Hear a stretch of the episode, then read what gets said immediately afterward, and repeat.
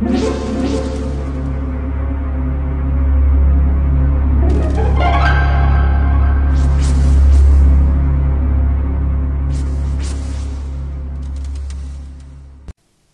家好，我是小依依，欢迎收听一分钟破案。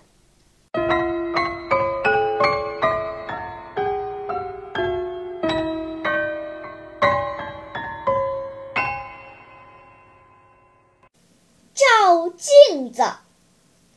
大侦探福尔审问最后来过死者哈伊的房间的青年。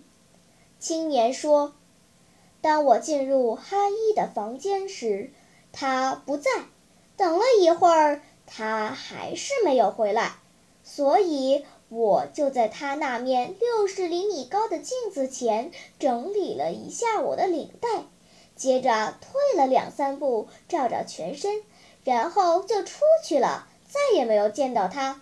现在听说他自杀了，真是令我大吃一惊。”这怎么可能呢？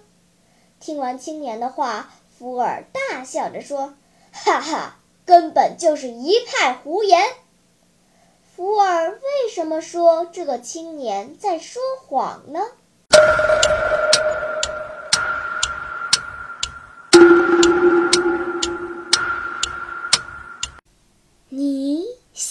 答案了吗？现在是拨开云雾探寻真相的时刻，因为那面镜子只有六十厘米高，退后几步根本无法照到全身，所以他在撒谎。